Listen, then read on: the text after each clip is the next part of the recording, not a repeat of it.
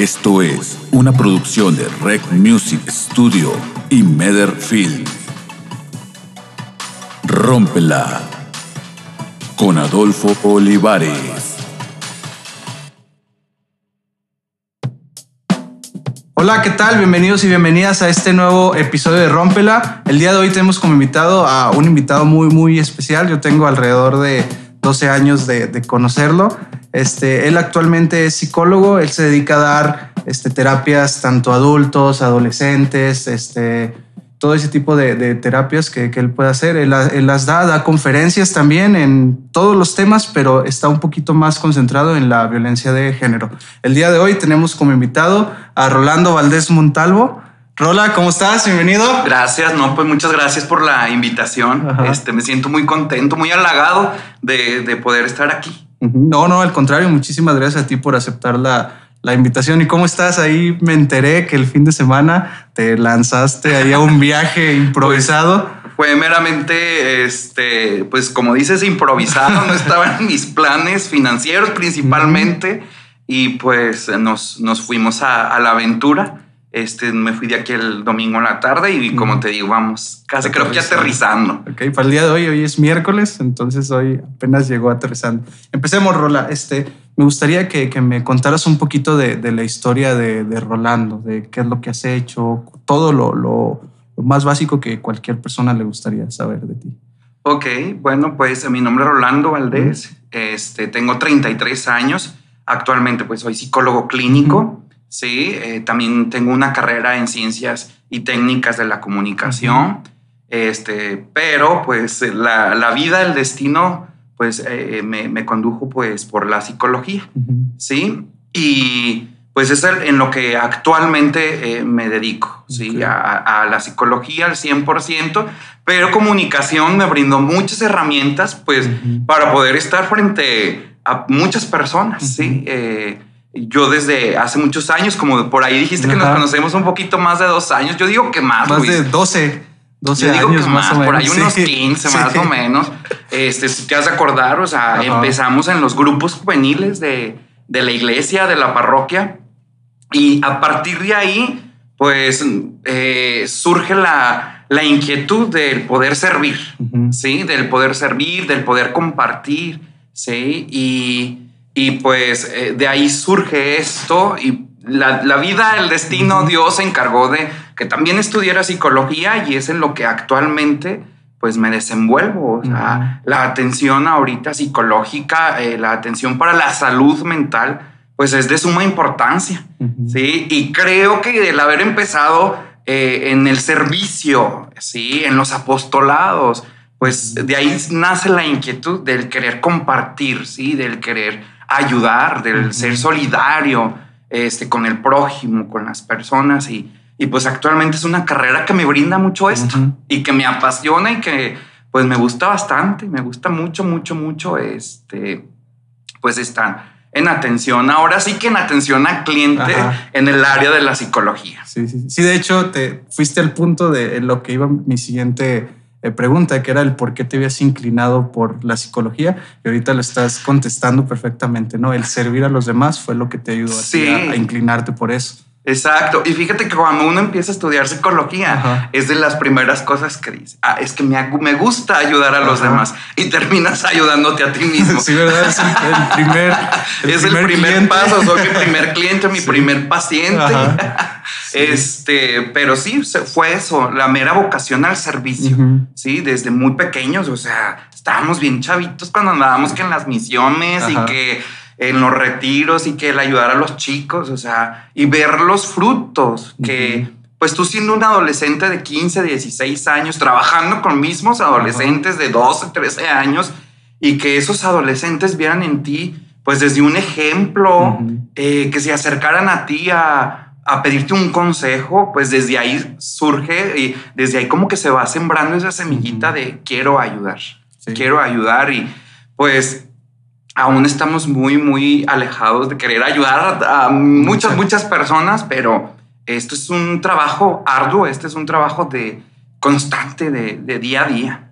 Sí, y eso que hablas este, de inspirar a los demás es cierto y me consta, ¿no? Yo me acuerdo que los veía a todos ustedes y decía, no manches, a mí me gustaría tener ese desenvolvimiento, en, a lo mejor en, explicar algo, en dar un tema y dije, manches, yo quiero ser como esos compas que se la están rifando y eso fue a mí lo que me empujó a también este, entrar en el ámbito de la, de la iglesia, o sea, eso lo, lo, lo digo de, de, voz propia, ¿no? Sí inspiraste bastante, en, al menos en mi persona sí me inspiraron bastante ustedes. Sí, pues al final no dejamos de ser líderes, ¿sí? O sea, para dirigir grupos, este, para dirigir, pues ahora sí que cantidades de jóvenes que, que pues a veces salían de hasta debajo de las piedras, pues necesitas eh, tener ese espíritu de liderazgo, ¿sí? Eh, eh, y sin duda alguna, yo lo, lo, agradezco a la iglesia porque es, te tienes que esforzar para pues dirigir un grupo de más de 500 personas, que por ahí hubo un retiro, recuerdo, en algunos años de, o sea, eran 500 personas y cómo le hacías tú para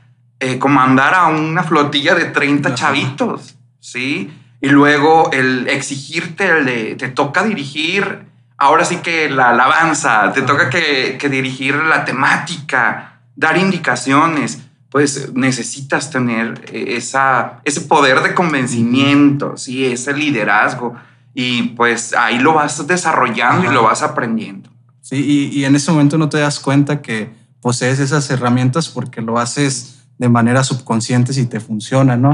Ya vas creciendo y dices, no manches, le debo tanto al estar ahí, al aventarme al ruedo, al dirigir gente y cuando creces dices, o oh, si no hubiera hecho eso, ahorita no sabría nada de liderazgo, de dirigir personas. Claro, claro. Y yo aún es fecha que yo digo, no manches, o sea, ¿cómo daría mis primeros temas a esas edades, a esa edad de 16, 17 años? O sea, y que a veces, imagínate los sacerdotes o los dirigentes adultos, es de que dale un tema a los matrimonios. O sea, un huerco, ahora sí como decimos, un huerco hablando frente a adultos, pues fuimos muy bendecidos y muy, ahora sí que, pues, eh, eh, eh, muy respetados. O sea, fuimos un grupo en aquellos entonces pues muy, muy, muy respetados por la parroquia, a donde nos mandaban, a donde nos iban, nos, nos, llevaban, perdón, este, nos respetaban mucho y nos daban nuestro lugar.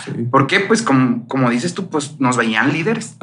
Nos veían líderes y pues de ahí fue vocación y se desarrolló y, y yo actualmente digo, gracias a eso, yo ahorita puedo pararme frente a grupos masivos y poder expresar, transmitir de lo que yo les vaya a hablar, ¿sí? Este, yo siempre digo, si no hay nervios es porque ya no te gusta lo que haces. Y yo todavía es fecha, este, hace poquito, ahí los primeros de marzo, me mandaron a dar conferencias, un ciclo de conferencias para una misma secundaria. Imagínate tener a más de 1200 chavitos, adolescentes de entre 12 y 15 años, pues es es muy desgastante primero que nada y también me ponía mucho de, nervios porque decía, ¿cómo voy a traer su atención? O sea, son adolescentes, yo, este, ah, pues yo dije, yo lo hice en el grupo juvenil y tienes que bajar ese lenguaje, tienes que, pues, bajar esa información para eh, estos chicos, ¿sí? Y yo estaba muy nervioso y yo decía, cuando yo deje de sentir nervios para estar frente a un grupo de esta cantidad, es porque ya no lo estoy haciendo bien. Sí, sí, sí, como que ya tendrías despreocupación de me salga bien o me salga mal. Ya, así como caiga. no, no, no, afortunadamente todavía siento pues esa adrenalina. Ajá. Sí, ¿y qué tan? O sea, 1200 personas es un montón de, de gentes. Pues de hecho los chavitos estaban en la explanada de la secundaria. Este, por las mañanas estaba haciendo mucho frío, pero todos los chicos y las chicas traían pues su cojincito, este, o su, su mismo suéter. Es muy cansado. Digo, bueno, yo ya lo veo cansado porque yo creo que ya estoy viejo. Pero para los adolescentes, o sea, es de que tienes que, o sea, tienes que ser muy creativo para poder llamar su atención. O sea, porque un adolescente pasa la mosca y ya se fue un grupo entero con la mosca. ¿sí? Y afortunadamente, o sea, pues aterrice mucho la información para chicos de su edad y por ahí la improvisación de ellos necesitan otro tipo de información, pues lo, logré, lo logré hacer. No que vaya improvisando, pero tenía que hacerlo en el momento. En algunos aspectos para traerlos. Exactamente, o sea, Este, e, en la mañana mucho frío y en la tarde mucho calor, afuera en una explanada, pues mm, imagínate, o sea, 1200 chavitos enfrente de ti, más los que estaban en línea. No, entonces. O sea, tienes que, que pues, rifártela, sí. Este, ahora sí, como dicen por acá, romperla. Sí. y al final se acerca uno de los docentes y me dice, licenciado, ayer no tuve la oportunidad de pues darle las gracias. Y yo, ¿por qué? dije, pues le algo le, le pegó a él también en lo que aventé ahí en información. Me dijo, es la primera vez, dice, yo tengo más de 10 años aquí en esta secundaria y es la primera vez que alguien le llama la, o sea, a los chavitos le llama tanto la atención porque pues son cantidades muy grandes. Dice, incluso los conferencistas que vienen no permiten ese, esa cantidad, es salón por salón.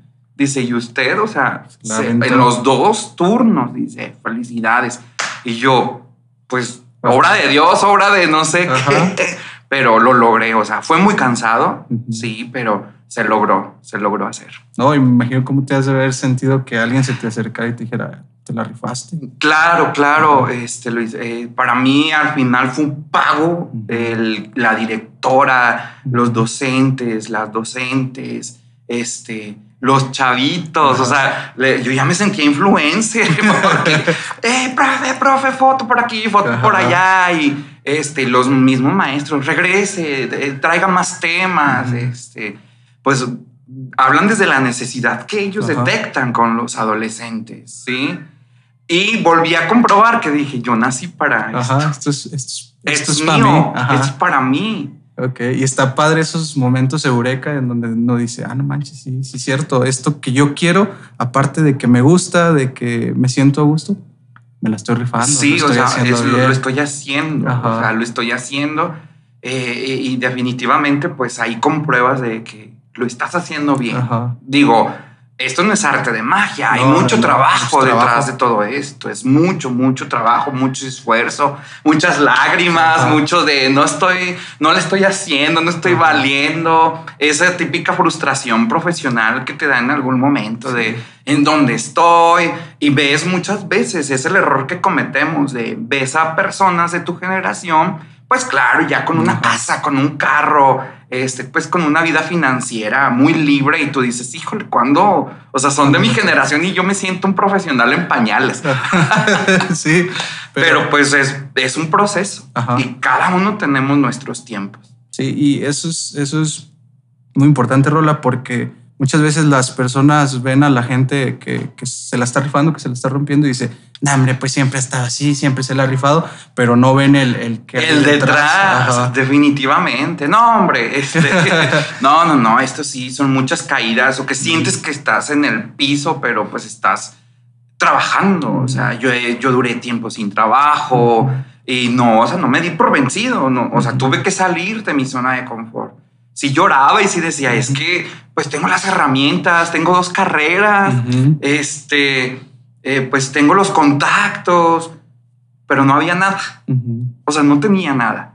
Y tuve que salir de mi zona de confort. Bueno, tengo una carrera la cual pues es mi propio negocio, es mi propia empresa, le tengo que dar por ahí, ¿sí? Y digo, pues también tengo otras habilidades y me, me empecé a, volví, me, volví comerciante en ese tiempo y que me fui a Laredo a traer ropa y a traer cremas y barbaco y menudo, o sea, y, y, mucha gente es de que, ah, mira, con dos carreras y dónde está. Pero a mí me vale, o sea, es mi hambre, no el tuyo, y yo tengo que salir de mi zona de confort. Sí, y, y hablas algo muy importante porque eh, a pesar de que a veces ven a la gente y dicen, no, no manches, muy buena actitud, anda con todo, pero a veces también uno flaquea, ¿no? Hay, hay, hay momentos en los que uno dice, no, ya, ya no puedo. ¿Cómo son tus, tus pláticas este, internas, Rola, en esos momentos en los que te has sentido apagado? Híjole. no, pues de puro llorar y llorar. No, no, no es válido. Somos seres humanos, sí, como dices tú.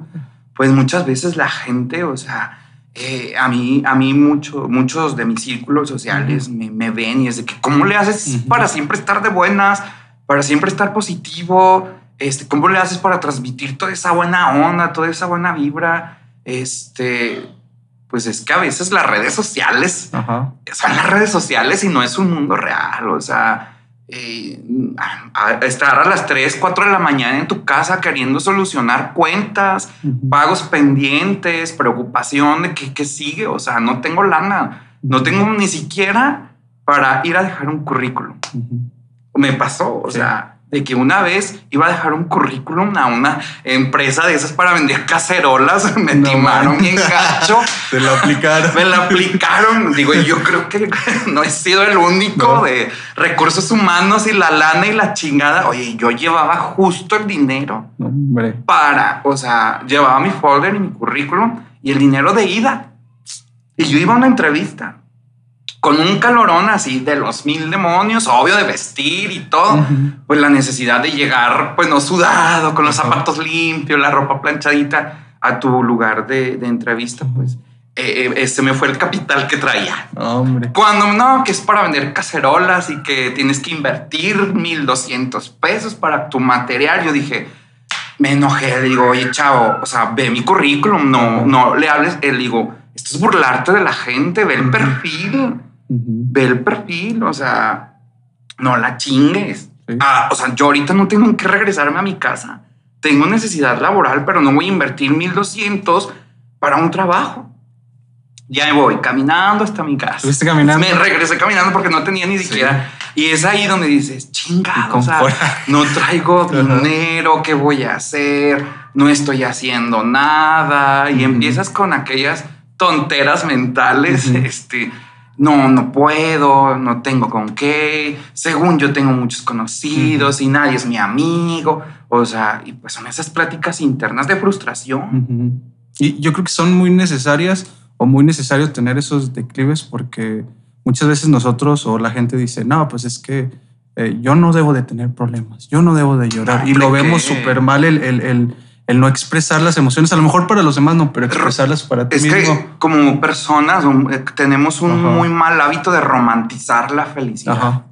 Es de que cuando tenga una casa, cuando tenga un carro, cuando tenga el mejor trabajo, cuando tenga dinero, digo, cada quien romantiza su propia felicidad. Oye, la vida se te está yendo cuando tenga. Y si nunca tienes, pues ya, valiste, nunca vas a ser feliz. sí. Sí, y le dejamos de, prestar importancia a la, salud mental, ¿no? Que es algo que, pues, gracias a Dios existen personas, psicólogos, profesionales como tú que están ahí al pie del cañón, pues ayudando a las personas que se dejan ayudar. Sí, que se dejan, que quieren y que se aperturan. Sí, o sea, pues hablar de salud mental ahorita en la actualidad, créeme que se está empezando poco a poco a aperturar. Sí, porque aún hay personas que creen que ir al psicólogo es de locos. Sí, el hablar de salud mental es, es ya estoy mal, estoy loco. Y me han tocado chavitos así, chavitas, adolescentes, jóvenes que piden ayuda en casa y es de que mi papá no me quería dar para la terapia porque es el, el, el ir a psicólogo es para locos. O sea, una, una chava me decía, es que mi papá me dijo, ah, cabrón, ¿a poco estás loca? Porque vas a ir al psicólogo. Ah, en la actualidad aún hay ese tipo de pensamientos, pero pues afortunadamente se está apreturando mucho la sociedad al buscar ayuda. Tristemente en los servicios públicos pues es muy demandante la salud eh, en cuestión del servicio, muy, muy demandante y muy poco capital, o sea, muy poco personal, ¿sí? Para poder atender a mucha población. Y la población que tiene acceso privado, pues es, yo digo que es privilegiada. Sí. Es privilegiada. Y los que no, pues tienen que esperar un turno hasta después de tres, una semana, para tener tu seguimiento. Sí. Sí, y, por si hay mucha gente, como dices tú, que está cerrada al, al, que le den apoyo, porque ya dicen, ah, pues, no estoy loco, la fregada. ¿Cómo haces tú para quitar esa barrera y que se den cuenta que pues es algo normal el, ir con el psicólogo, que no necesariamente debemos de estar, estar locos o eso. ¿Cómo le haces tú para esa barrera? Ah, siempre que voy a dar una, una conferencia, una plática, una charla ah, donde hay un grupo masivo, y si voy a abordar un tema eh, eh, necesario, un tema eh, específico de la salud mental, perdón, con la pregunta que inicio es, levante la mano de los que están aquí, ¿quién considera que su estado de salud mental está al 100%, pero al 100%. Mm, ha habido, o sea, que nadie levanta la mano. Nadie. Y es, ¿y por qué no van al psicólogo? Ajá. Y todo el mundo de, ah, cabrón, sí es cierto, ¿verdad? sí, yo mismo lo estoy diciendo que no estoy haciendo. O sea, y pues ya personalmente, mira, cuando me buscan para el área privada, es de que no sé, si me habla el papá, la mamá, la novia, el novio, el esposo, es que quiero llevar a mi pareja, es que quiero llevar a mi hijo. Y yo lo primero que pregunto es, ¿y esta persona quiere ir? ¿Tiene la iniciativa de ir? Si me dicen que no, le digo, va a ser muy difícil trabajar. Es muy, muy, muy difícil trabajar en el área privada con personas o en el área también eh, de pública con personas que no están dispuestas a recibir ayuda por un profesional de la salud mental. ¿Por qué? Porque aún no hay muchos tabús, muchos estigmas de vas con el loquero, vas ahora sí que meramente con, la, con, el que te va a mandar al, al, al, psiquiátrico. Sí. Es muy, muy difícil, ¿sí? Pero para quitar esa barrera, pues como te mencionaba hace un momento, es un trabajo arduo que tenemos que hacer todos, este, eh, en la sociedad. Todos y todas aquellas personas pues que tengan ahora sí que eh, una injerencia con un público, ¿sí? Sí, y eso está, está muy, muy interesante, ¿no? El, que la gente pues sea la que tome la, la, iniciativa, porque se podría decir que tú puedes poner un 50%, pero ya el otro 50% para mejorar, pues depende de la, de la otra persona, ¿no? Y, y en cuestión de, de dar las, las conferencias, Rola. Ahorita ya mencionabas de qué, qué, fue lo que te impulsó, qué fue lo que te hizo darte cuenta que tenías el talento o la vocación para hacerlo, pero cómo, cómo inició el, tengo que dar este tipo de temas o en los temas que te especializas para poder ayudar a los demás. no, no hubo algo que yo eh, hasta el momento, digo que es uno de mis proyectos, crear yo algo hacer algo yo, ¿sí? Mi propia plática, mi propia conferencia, o sea, con mis estudios, con mis vivencias, con este, investigación, etcétera. Yo por ahí ya traigo algo en mente, ¿sí? ¿Por qué? Porque es, uno de, mis proyectos, crear algo yo. Lo que yo actualmente, eh, eh, pues, imparto es lo que me solicita. Okay. Sí, o sea, por decir de la secundaria, ah, hablemos de prevención de, de violencia pues ya está creado algo, o sea, no algo en específico, eh, pero yo tengo que crear mi presentación, darle forma, aterrizarla con mis propias palabras, darle mi propio, mi propio color, mi propio tinte, mi propia forma, pero es una información que ya está, ¿sí? O sea, por decir, actualmente estoy como psicólogo adscrito al Centro de Justicia y Empoderamiento para las Mujeres, ¿sí? Y ahí, ¿qué es lo que trabajo? Violencia de género violencia de género, tipos de violencia, violencia familiar, ciclo de violencia, ¿sí?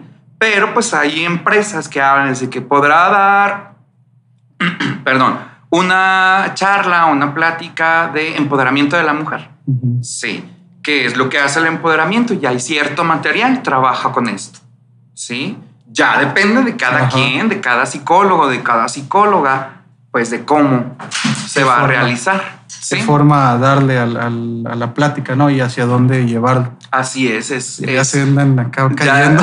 Yo te metí un trancazo. ¿Estás bien, Edwin? Él está, necesita intervención en crisis. no, aquí. Estamos en vivo, ¿eh? eso pasa. sí, entonces es eso, ¿no? El, el, aparte de, a lo mejor, como tú dices, el, ellos me dicen, habla de esto, lo investigo, le, lo investigo, le pongo mi estilo y, le, sí, ¿no? E incluso ya hay material hecho por parte de la institución, ¿sí? Por ser una institución pública, pues ya tienen sus propias, es su propio material. Pero como te menciono, o sea, yo no me conformo con el de, ten esta información y, y ya. No, o sea, le, meto un poquito más del sabías que, eh, empiezo muchas veces con estadísticas, lo que me he dado cuenta que a los adolescentes y las adolescentes, a los jóvenes y a las jóvenes, sí, este, les llama mucho la atención los testimonios. Mm, los testimonios, o sea, eh, yo puedo hablar de un testimonio sin revelar nombres, sí, pero es por ejemplo, había una chica la cual vivió esto, esto, esto, cómo se educó, se psicoeducó en el ciclo de y ahí es donde muchos chavos de qué onda, de qué está hablando, y es de que sí existe. O sea, sí existe, porque la violencia la vemos muy alejada, ¿sí? Pero como te menciono, o sea, para yo, ahorita en lo que me dedico actualmente, sí mi trabajo, mi institución donde yo laboro, me envía, es de acuerdo a lo que solicita la empresa, la escuela, alguna institución, etcétera pero pues yo me dedico de darle un poquito de forma. Si en el área privada a mí me eh, llega una invitación, es ¿qué quieres que, ah, de qué quieres que hable? Ah, no, pues eh, no sé, me han invitado a hablar de, eh, de acoso laboral. Ah, pues yo le doy mi, mi, propia forma. Tú te adaptas a lo sí, que Sí, yo me adapto sí, a, lo que, a lo que me solicitan, ¿sí? Eh, pero como te menciono, por ahí hay un proyecto que quiero hacer algo mío, o sea, mi propia, mi propio monólogo, mi propia conferencia. Es algo que no está en puerta, pero que ya lo traigo por ahí, en, mente. La, mente. Sí, si está en tu mente, está en tu futuro. Ajá, exacto. sí, está padre, ¿no? Que pues hay que, ahora como dices, ya lo tengo en mente, ahora a trabajar para hacerlo, hacerlo realidad. Exacto. Y, en cuanto a, a los temas que impartes, ¿con cuál te sientes más identificado de acuerdo a las vivencias que, tú has tenido, que te sientas más cómodo a, hablarlo? pues actualmente, como, como te mencionaba, o sea, a lo que yo estoy de lleno en, mi trabajo es, es, erradicar, tratar, luchar de erradicar la violencia contra la mujer, contra la mujer, contra las niñas, contra los niños, ¿sí? O sea, definitivamente cuando ya descubres este mundo de la violencia es, es algo muy impactante.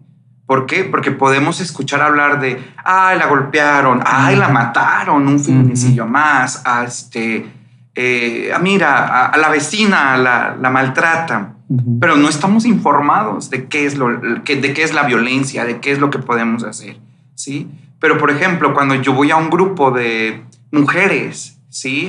específico, y empiezo a hablar de lo que hay, de lo que es la violencia, de los tipos de violencia que se viven, del ciclo de violencia, de la manipulación, del control. Y cuando veo que hay demasiado interés y que veo por ahí que estoy moviendo dos, tres, ahora sí que conciencias, para mí es muy impactante y me identifico en el momento de aquí por algo estoy y tengo que hacer algo por estas personas que están viviendo violencia a veces se acercan contigo y te dicen, ay, es una prima. Sí, o hay mujeres las cuales pues aún tristemente les da pena compartir que están viviendo violencia en la familia. ¿Sí? y es ahí cuando pues yo, si yo imparto un tema de, este tipo, sí me impacta el ver que muchas mujeres siguen siendo violentadas, niños y niñas. Sí, y como dices tú, pues lo empiezan a ver a ver normal, ¿no? El, el, que, ah, no, pues así es, así es esta persona, así lo debo de querer y pues ahí es donde... Aún está muy normalizada, aún está muy, muy normalizada la violencia por muchas personas. Sí. sí. Y a veces eh, la violencia más sutil, pero la más agresiva es la psicológica. Y no sabemos que la estamos viviendo. Sí. Y cuando ya las empiezas a psicoeducar en este mundo, es de que yo vivo esto, lo he vivido toda mi vida, ¿sí? Y, yo creo que muchas veces nos ha tocado eh, e incluso vivirla en algún momento, directa o indirectamente, pero no estamos informados, no tenemos la información. Y cuando bajas esa información de una manera, pues ahora sí que no muy este, rimbombante, con un léxico muy este, elevado, y cuando bajas la información de una manera adecuada, es cuando hay personas que dicen, sí, cierto, yo he vivido violencia sexual, violencia psicológica, económica, sí, física, y es violencia. Sí, sí está, está muy, muy, muy, como dices tú, muy normalizado todo eso y falta mucho, nos falta mucho para educarnos y entender qué sí pudiéramos aguantar y qué cosas no debemos de tolerar ni poquito. Sí, claro. Cuando, cuando me mandan a un grupo específico, que por decir me mandan a una empresa de, de hombres, de puro hombre, ¿sí? que voy a hablar de machismos, micromachismos, eh, de acoso y hostigamiento. Y cuando empiezo un poquito a bajar la información de esto es machismo o estos son micromachismos que son invisibilizados, que lo hemos ejercido todos, todos en algún, eh, en algún momento de nuestra vida. Sí, pues a veces hay mucha resistencia. ¿Por qué? Porque el deconstruir algo que ya traemos de años atrás es muy difícil. Sí. Pero cuando te empiezas a deconstruir de una manera sana, de una manera ahora sí que con información, es muy fregón, pero aún hay mucha resistencia. Yo te puedo decir que en el área privada, Luis, de 10 pacientes que tengo, 8 son mujeres y 2 son hombres. Mm. ¿Por qué? Porque aún los hombres, aún hay mucha resistencia. Aún hay mucha resistencia. Porque los suicidios están a las altas. El porcentaje de suicidios es de hombres, el más alto. Sí, ¿verdad? Y, o sea, empezamos con, con, cositas chiquitas y eso empieza a desprender y a llegar, como dices tú, al, al, suicidio. Y todo por estar desinformados y también por estar cerrados, ¿no? Porque a veces si nos dicen, no, y haz esto, no, no, no, así soy, así soy, así soy. Y ahorita mencionabas lo de los los micromachismos. Yo creo que eso es algo muy interesante porque a veces eh, yo una vez con una amiga que también es psicóloga, este, estaba platicando con ella y le, le, suelto algo y me dice, oye, eso es un micromachismo. Y yo, ándale. Digo, ah, caray. Le dije, ¿cómo? O sea, porque no, no me sonaba. Y yo, a ver, ¿cómo? Y ya me empieza a explicar y me, me da su punto de vista. Y digo, ah, caray, o sea, lo he estado haciendo mal. Pero... Y durante mucho tiempo, o sea, durante mucho tiempo. O sea, pero si yo llego cansado de trabajar en algún momento y pues mi mamá en algún momento dice que te sirvo, mi hijo, te doy. Y yo así de que cuando capto de, porque lo tiene que hacer ella, o sea, es mi responsabilidad, porque yo tengo hambre. Sí, o sea, yo tengo hambre. Ya está la comida hecha y ya fue bastante lo que hizo por mí. Y el, el dejar que nos atiendan el dejar que, este, eh, que, que, estén ahí al pendiente y te sirvo más y las tortillas y la servilleta y el refresco. Y, ok, a veces pues nos dejamos querer, ¿verdad? Por mamá, es un gesto muy bonito, pero es eh, no toda la vida. ¿Por qué? Porque eres responsable de, pues, de, desde tu cuidado físico, ¿sí? Y, y el alimentarte y ser responsable de, pues, de tu propia alimentación, de tu propio cuidado, limpieza del, de la casa, el no solamente, ay, limpia mi cuarto, no, es tu responsabilidad ayudar con los labores del hogar. O sea, son cositas bien que pasamos muy desapercibidas y así le podemos seguir. O sea, hay muchas, muchas cosas.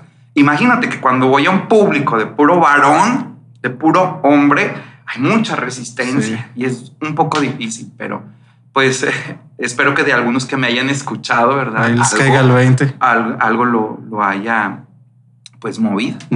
O sea, me tocó, no, siendo breve, eh, un chavo que me decía, es que yo estoy aprendiendo. Él tuvo la necesidad de, de buscar ayuda y el decir, eh, estoy aprendiendo, me estoy educando porque yo no quiero cometer los mismos errores que mi papá, mi abuelo, mis tíos han cometido. y me cuenta algo así como, yo estaba fuera con mi hijo de 11 años y pasan unas chavitas, dijo, para mí fue muy, muy fácil decir, ¿Cuál te gusta? Hazle plática, mira, échale un ojo o échale un chiflido. Me dice, pero para mí fue de que quiero que mi hijo vea a sus vecinitas o algo así. Y para mí era muy normal. Cuando ya empieza la terapia conmigo y empiezo medio que a psicoeducar en este mundo de la violencia, dice, no, pero le he regado mucho tiempo. bastante. Le he regado mucho tiempo. Esos son los pequeños micromachismos que tienes que ejercer como hombre, como macho, sí, que el patriarcado no muera. sí, eso, o sea, a veces lo hacemos no por, no por malas personas ni porque queramos dañar, sino es, algo que lo tenemos automatizado. que ya son constructos que traemos culturales, familiares, sí.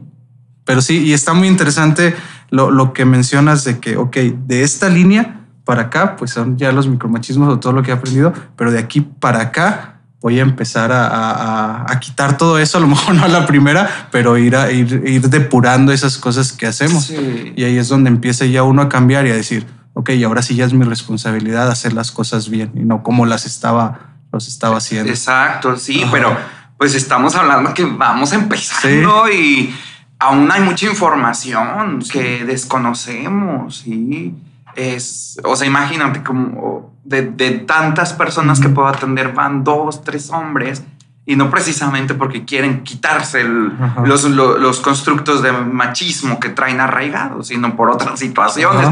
Pero pues ahí se hace lo que, lo que se puede en la terapia. Sí, lo que estás poniendo ya tu, tu granito de, de, arena para cambiar. Exacto. Y en cuestión, eh, saltemos un poquito de tema, Rola, de la tanatología, ¿por qué te empezaste a interesar por, por esa rama o por esto? Ok, bueno, eh, la tanatología, este, empecé con cursos, con diplomados, pero eh, algo muy personal. Hace cinco años, desafortunadamente, pues muere mi hermano en un accidente.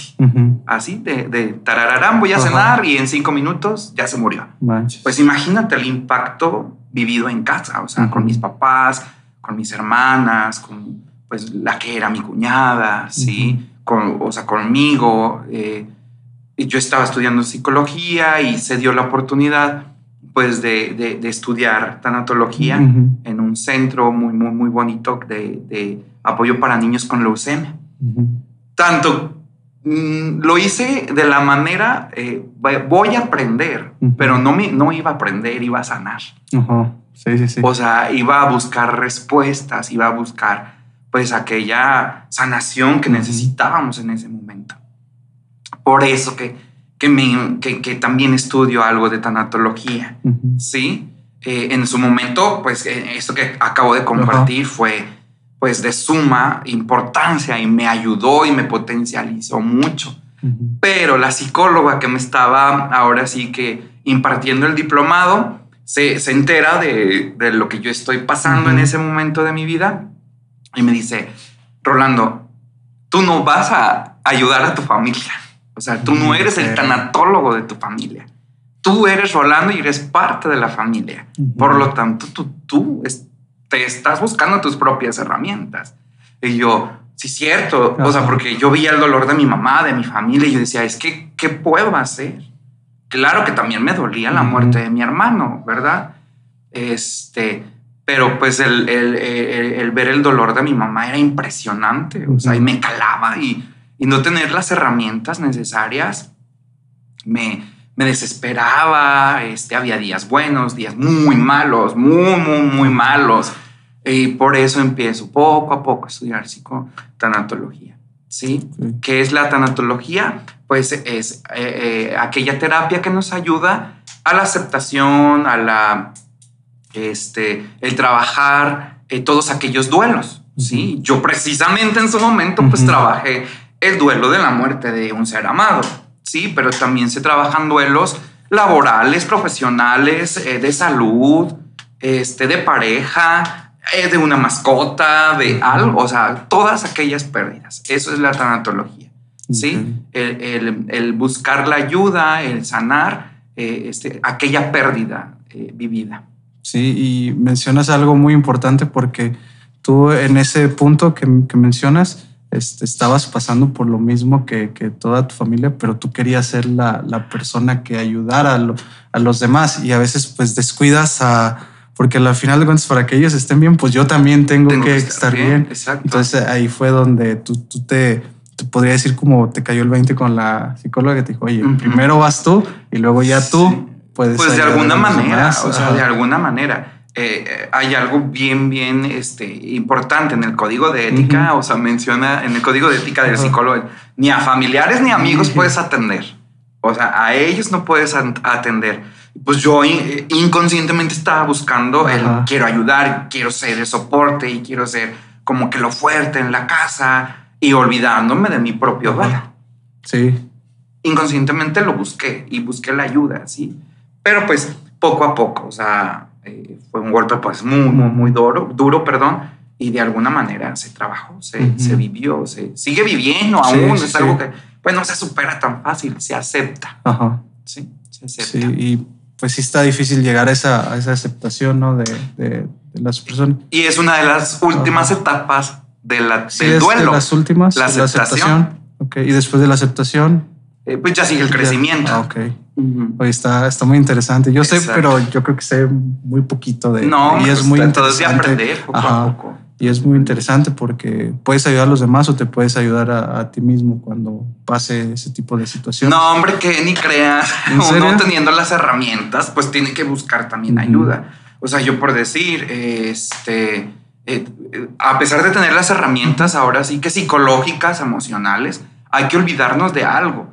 A veces a los psicólogos nos idealizan, a veces a los psicólogos o psicólogas nos ven como que, y tú eres psicólogo, o sea, que pues también soy ser humano, también soy ser humano, también me dan, eh, también me da estrés, también estoy triste, también me han dado ataques de ansiedad, también viví un duelo, también estaba triste, también sufrí por amor, también eh, tuve excesos, pero pues también tengo que buscar ayuda. Imagínate, si yo no voy a ayuda, pues ¿cómo voy a ayudar? A, las personas que acuden conmigo. ¿Y cómo vas a promover que los demás vayan por ahí? ¿Cómo vas a promover la salud mental si yo ando que la fregada? y pues no, no, ¿verdad? O sea, esto es un equilibrio y por lo tanto los psicólogos también vamos al psicólogo.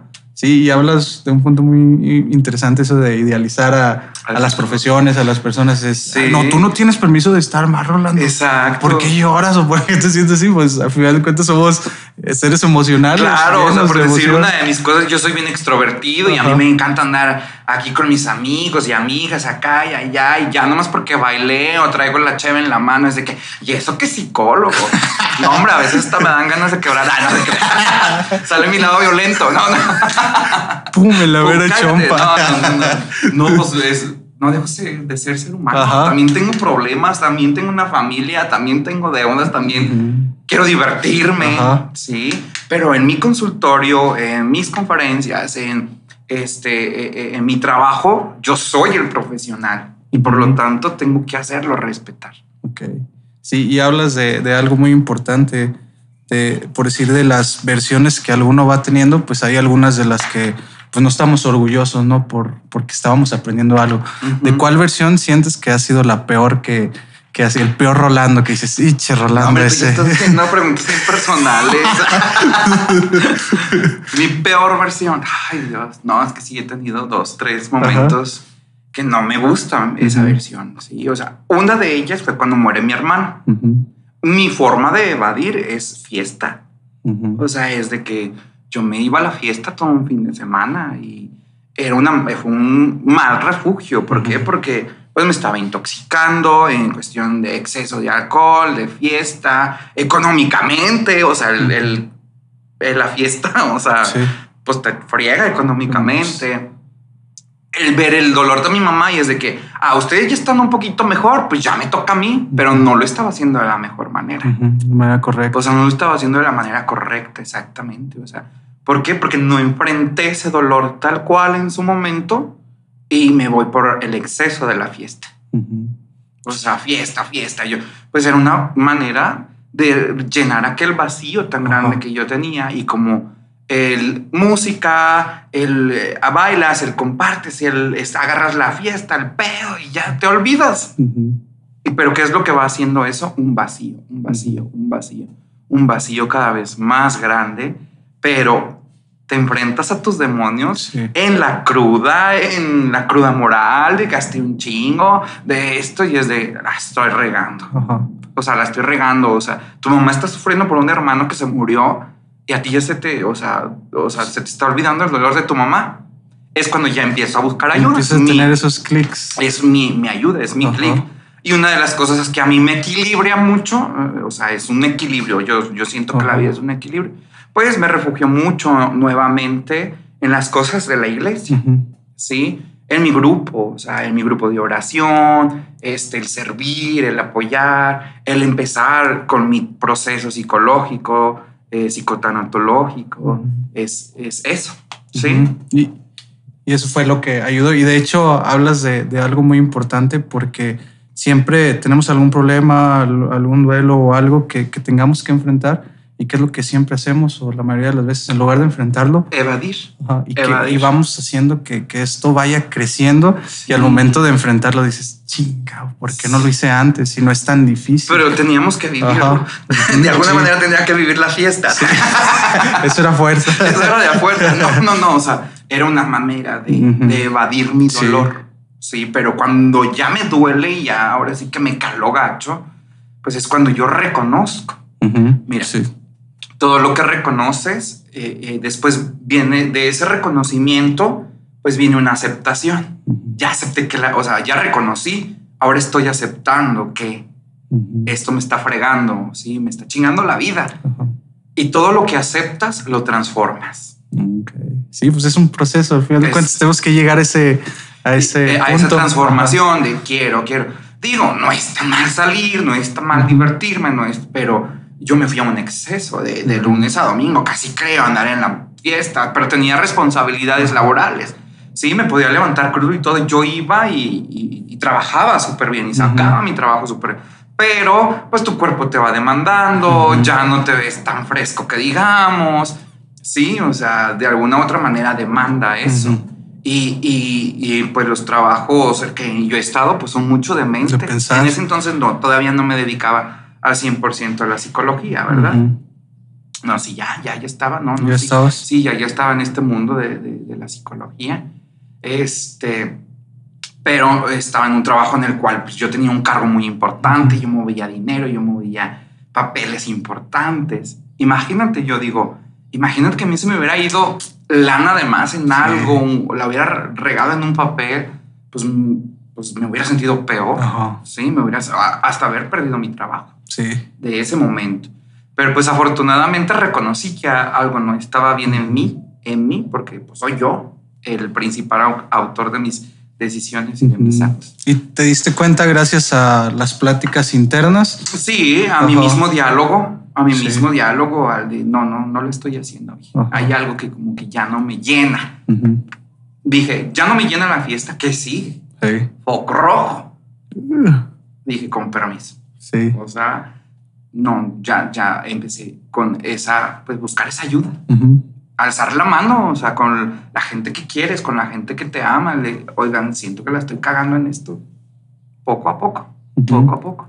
Y está bien porque ahí te empiezan a decir, sí, la está regando y ahí dices, sí, entonces no lo estoy yo pensando, sino que las demás personas también ya me lo están diciendo. Entonces sí, tengo que darle por otro camino. O sea, gente amada de, ah, siento que algo no está bien en ti. sí.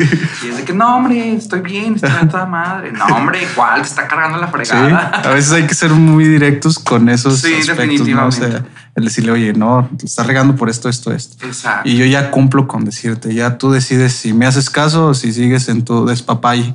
Eso, eso está, está interesante. Ya para terminar, Rola, me gustaría que nos dieras tres consejos o tres aprendizajes que te han llevado tanto al éxito personal y al éxito profesional que tienes actualmente. Ok, pues es eh, nunca conformarse, ¿sí? Mm, mucha gente a veces es de que eh, idealizamos la felicidad, como que decía, hasta que sea millonario. Güey, o sea, no vamos a ser millonarios de aquí a, un tiempo determinado. Claro, es, es, chingón. Yo también quiero, ¿verdad? Pero ¿qué estoy haciendo para lograrlo? O sea, ¿qué estoy haciendo para lo es? O sea, es ambición, pero sana. Una ambición sana, ¿sí? Que siempre tener esa sed profesional. O sea, nunca darnos por vencidos en cuestión de eh, aprender, aprender, esto es aprender, aprender, aprender, aprender, sí. Vivir la vida y disfrutar. Ajá. Sí, O sea, porque como el, la parte personal que compartí un poquito. mi hermano vivía al límite y en cinco minutos se muere. Ahí es donde yo digo, tengo que vivir al límite porque no sé si me toca. Ajá. Sí, o sea, es vivir, vivir. O sea, esto es, es una vivencia que no sabemos cuándo se nos acaba meramente eh, nuestra función. Sí. Y nos quedamos con, eh, ¿y por qué no hice? ¿Por qué no trabajé? ¿Sí? Oye, pues si ya no te está dando vender, no sé, elotes, pues vende cerveza. Sí, ya no te vender cerveza. O sea, hay que buscar. Encontrar la manera. Las, las maneras habidas y por haber. Y el no conformarnos con el así soy. no nos conformemos con eso. ¿Por qué? Porque todos estamos creados y diseñados para realizar y crear nuevas habilidades. Sí, eso está, está bien interesante. El, o sea, todos, o sea, ah, no, es que así soy. No, eso es aceptar cosas que tal vez no te gustan en ti. Porque mejor no creas nuevas habilidades. El estar constantemente en esa deconstrucción que ya tenemos para esa construcción, pues es mucho, mucho trabajo, mucho trabajo personal, o sea, es tuyo y hacerte responsable. Sí, muchas veces nos quejamos de, ay, es que mis papás no me, no me dieron, no me hicieron esto. Ya eres adulto, trabaja en tus heridas del pasado para que transformes tu, ahora sí que tu presente y tu futuro. Sí, ahora te toca a ti este, darte lo que no te, lo que no te han dado y de aprender. Está muy, muy importante, muy interesante. Este, ¿Dónde te podemos encontrar? Rolando? Ok, este, en Facebook estoy como psicólogo Rolando Valdés Montalvo, ¿sí? Este, ahí pues estoy al pendiente de, lo que es la página, ahí de, inmediato pues contesto los inbox que me llegan y proporciono lo que es mi número personal. Ok. Sí. Ya por Facebook, alguien que te quiera contactar, te puede pedir tu número personal y ya tú poder agendar una cita. Agendar, este Incluso a veces, es que tengo una duda, ándale, ah, pues, una duda, pero te espero en terapia, ¿verdad? Porque también como. Sí, sí, cierto. Sí, no, está, está muy bien. Entonces, este, ya sería todo de nuestra parte. Muchas gracias a todas esas personas que se quedaron a escuchar el podcast, ya sea en, en las plataformas en las que quieran o por video en YouTube. Así que ya sabes, vas a romperla. Eso. Eso, Estuvo buena, ¿eh? Ok. Hablo mucho. No,